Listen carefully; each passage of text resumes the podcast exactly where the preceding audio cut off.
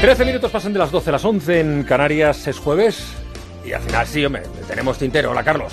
Buenos días otra vez, Juan Ramón. Hoy te voy a contar una historia divertida, y hace mucho que no te cuento ninguna. Es una historia de luces de colores, de timbres, de rampas y de hongos neumáticos en los que rebota la bola. Y por si aún no sabes de qué te estoy hablando, ahí va una pista sonora.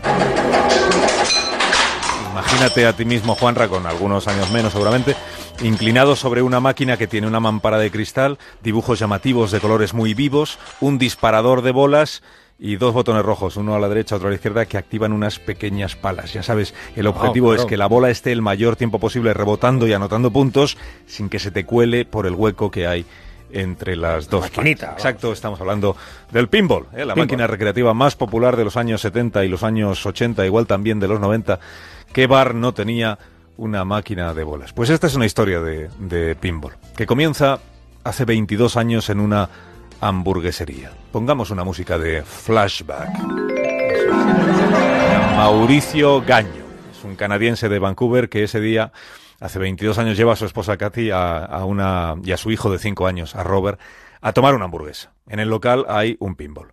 Y nada más entrar, el crío, 5 años, se queda fascinado con las luces intermitentes y con los ruidos que hace la bola cuando puntúa. Tanto le fascina que cuando traen la comida él sigue con la vista clavada en el pinball aunque solo tiene cinco años, los padres piensan que puede divertirle jugar una partida, así que lo suben a una silla y el chaval le explican cómo es aquello y el chaval empieza, empieza y sigue y sigue y sigue y ya no se despega en toda la tarde, porque Robert cuando algo le gusta puede llegar a ser un poco obsesivo. Para los padres te diré que no fue una sorpresa, esto de la fijación. Dos años antes acudieron al médico un poco preocupados porque su chaval hacía cosas que los niños de su edad no hacían. Por ejemplo, girar en círculos. Por ejemplo, entusiasmarse al ver una señal de exit, de salida. Por ejemplo, ponerse a gritar en medio de una reunión de padres con niños. Es un crío muy dulce, le dijeron los padres al médico, pero algo le pasa porque no es normal.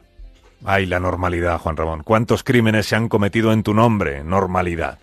En la consulta de aquel doctor, los padres escucharon por primera vez la palabra autismo. Aún no se había extendido la denominación Trastorno del espectro autista, porque son varios los trastornos y con unas cuantas diferencias. De hecho, el autismo no era tan conocido como, como es hoy. Cathy, la madre, devoró los libros que pudo en la biblioteca del barrio y para su desolación leyó en esos libros aquella vieja teoría de que el autismo es consecuencia de la frialdad de la madre hacia el recién nacido.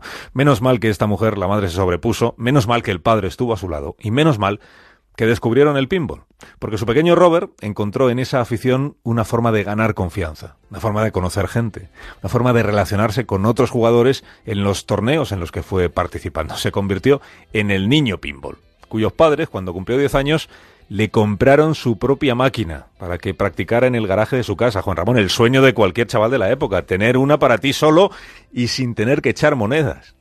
El adolescente Robert se convirtió en un crack. O sea, no tenía rival en el barrio.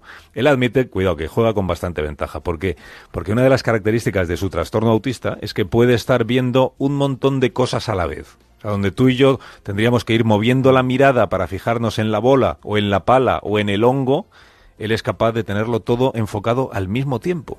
Y de calcular, que ahí es donde nos machacaría, de calcular por dónde va a ir la bola. Esta es la gran ventaja. La desventaja es que el trastorno autista le hace ponerse muy nervioso en cuanto algo se sale de la rutina. Ahí le entra la ansiedad y no da pie con bola, nunca mejor dicho. O sea, cuanto más conocido es el lugar donde compite, tanto mejor para él. Pero claro, cuando el barrio se le quedó pequeño, empezó a jugar con los jugadores del barrio de al lado. Y ya con 19 años la competición se puso seria porque empezó a participar en los torneos. Decir torneos significa viajar, salirse de la rutina, hacer cola en un aeropuerto. Todo eso que a Robert amante de sus hábitos diarios perfectamente ordenados, le descompone. Ahí le tocó a Mauricio, que es el padre, ejercer de entrenador y de guía espiritual. Es él quien le ayuda a mantener la calma en situaciones que se salen de lo cotidiano. Volar, por ejemplo, ¿no? O alojarse en un hotel, o conocer gente nueva. Mira, en los últimos años han viajado por media Europa y por medio Estados Unidos. Aunque el viaje más importante lo hicieron el año pasado a Pensilvania. Porque allí se celebra, atención, el Campeonato del Mundo de Pinball. Lo organiza la Asociación de Jugadores Profesionales y Amateurs, o por sus siglas en inglés, la PAPA. Y el nombre del ganador cada año lo imprimen en una pancarta gigante y lo cuelgan en su sede central de Pittsburgh. Robert participó en el torneo del año pasado, mes de abril. Cuando empezó, estaba eufórico. O sea, todo allí lleno de máquinas de pinball, con sus luces, con sus ruidos electrónicos, verdaderamente entusiasmado. Después ya empezaron los nervios, el no poder centrar la mente, la ansiedad que le iba invadiendo. Su madre casi pensó, esto va a ser un desastre, ¿no? ¿En qué hora decidimos venir aquí? Mauricio, el padre, le dijo, no te rindas tan pronto porque tu hijo no se ha rendido. Y oye, empezó fatal, pero poquito a poquito el chaval se fue poniendo en su lugar. Pasó la primera ronda, y la segunda, y la tercera, con la cuarta... Con la cuarta casi sufrió más que él, pero también terminó pasándola y de pronto se vio metido entre los cuatro primeros, las semifinales, Juan Ramón. Mauricio de los nervios, la madre, ni te cuento.